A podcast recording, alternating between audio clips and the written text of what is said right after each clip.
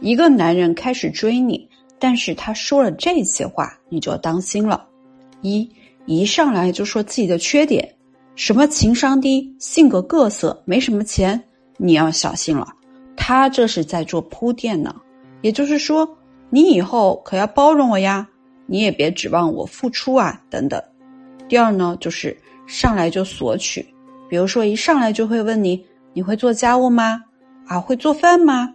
前提是他也不说他自己会什么，也不付出什么，只问你有什么。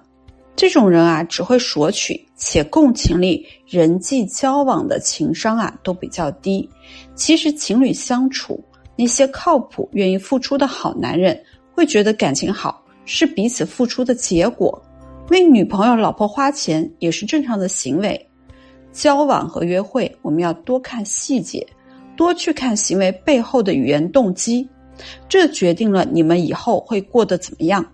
更多的恋爱技巧，欢迎大家搜索订阅我们的公众号“恋爱成长”。